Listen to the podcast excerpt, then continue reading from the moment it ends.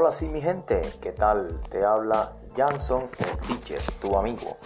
El teacher te comenta, hoy vengo dispuesto a hablarles de un temita bastante global, un tema muy conocido en todo el mundo a nivel mundial. Yo creo que es un tema que abarca todo el mundo porque se trata de el apoderamiento de Estados Unidos y de varios países hacia todo lo que es la economía que dispersa por todos los países.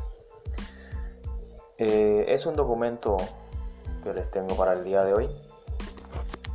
Dice así, después de 96 años se descubrió el secreto mejor guardado de la historia.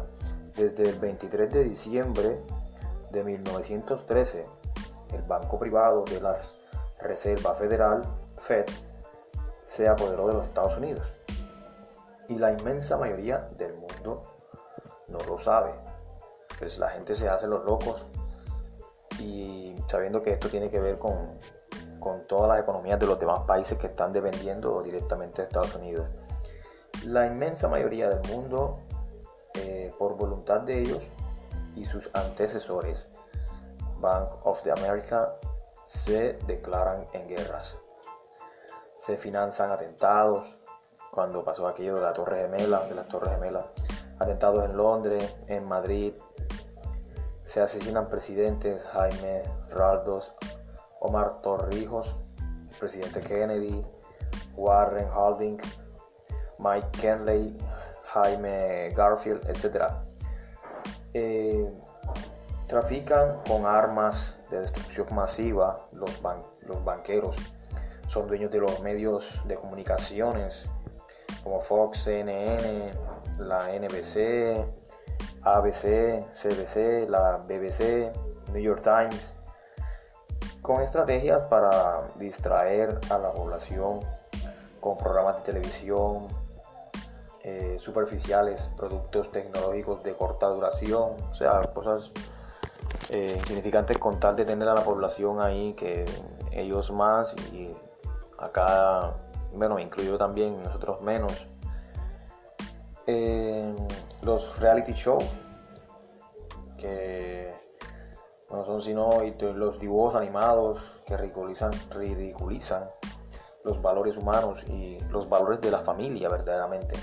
Atacan directamente a la familia y a lo que es la espiritualidad de las personas en sus hogares, mostrando así un nivel de, de material moderno y de cosas que te llamen la atención para así poder estar ellos sobre nosotros.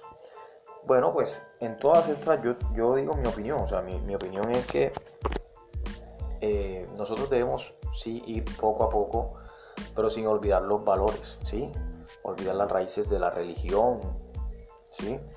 Son cuestiones que van a hacer que tú le des la batalla, le des una dura batalla hacia el mal, ¿sí? a toda esta farsa que montan todos los llamados Illuminati, los masones, toda esta clase de gente, que eso sí existe, hay mucha gente, hay muchas personas que creen que eso solamente son cuentos y que eso no existe, que solamente eso eh, se trata de un solo cuento y que del billete del dólar, de la pirámide, que no sé qué, que el tercer ojo son cosas que sí existen realmente y que están afectando a las personas porque se están, se están como acomplejando porque ven que hay personas que tienen más plata, ¿sí? es más o menos basado en eso, en las riquezas, en la avaricia y en el ego, eso radica mucho.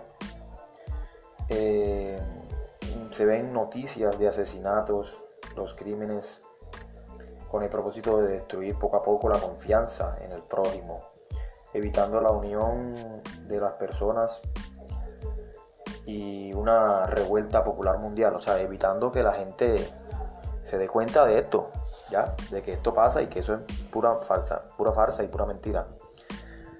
Eh, esta charla es interesante, sí. Gente que aprendieron de errores que cometieron Hitler, Napoleón, Alejandro Magno y otros tantos conquistadores, que al ser muy eh, eh, con sus planes no lograron ni la décima parte de lo que hoy se llama la Reserva Federal.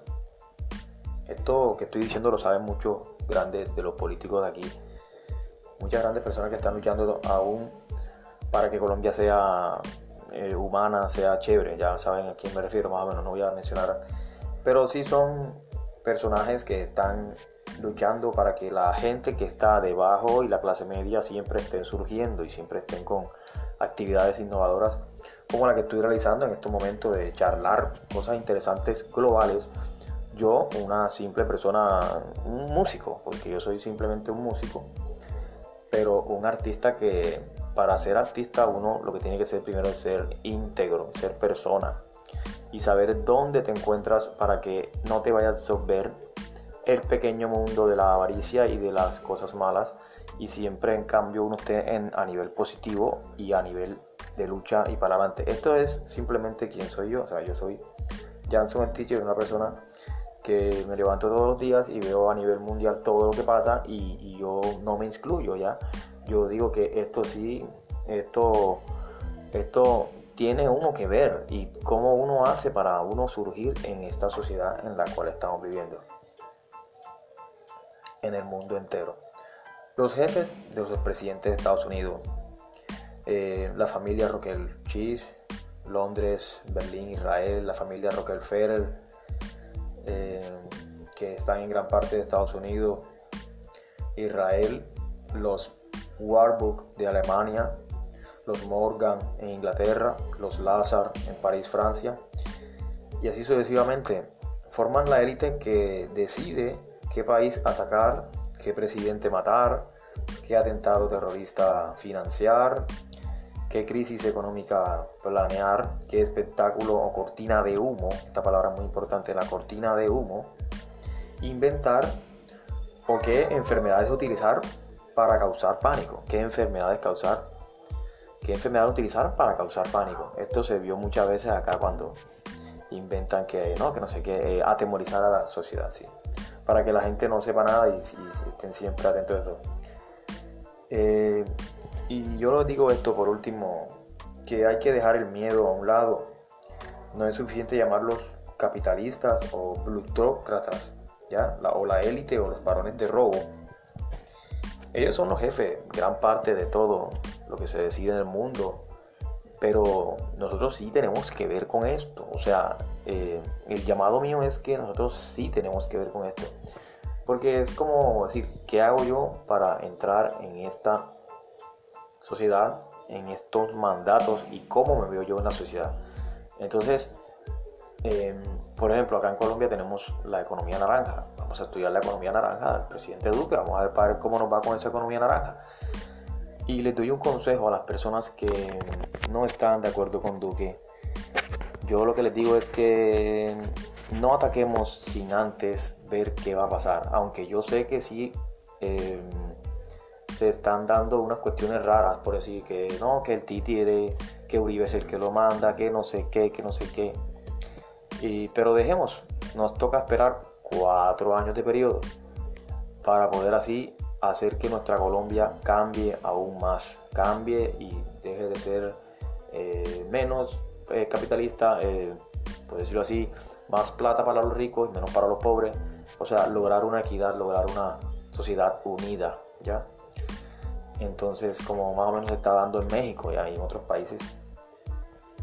Eh, sobre el tema de Venezuela, bueno, ese tema de Venezuela es bastante crítico. O sea, yo no tengo nada en contra de los venezolanos, pero sí en contra de Maduro. O sea, lo que hace me parece eh, totalmente errado. Lógicamente sabemos todo lo que esa gente está pasando acá y ese es un tema que abordaremos después, claro que sí.